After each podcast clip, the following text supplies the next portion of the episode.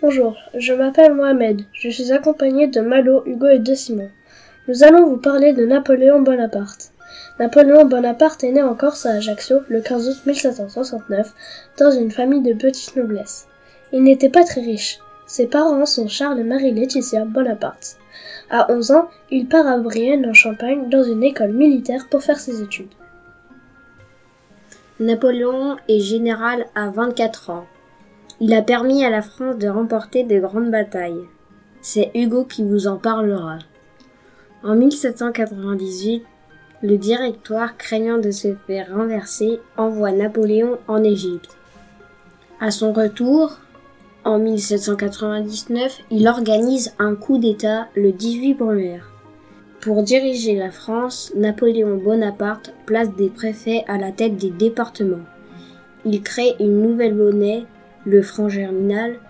Il fonde la Banque de France en 1800 et 1804. La rédaction du Code civil est terminée.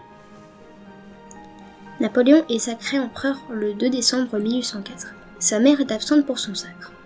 Son territoire s'étendra de l'Espagne, en passant par l'Italie jusqu'en Russie il continue sa conquête de nouveaux territoires. Je vais vous parler de la grande armée de Napoléon Ier.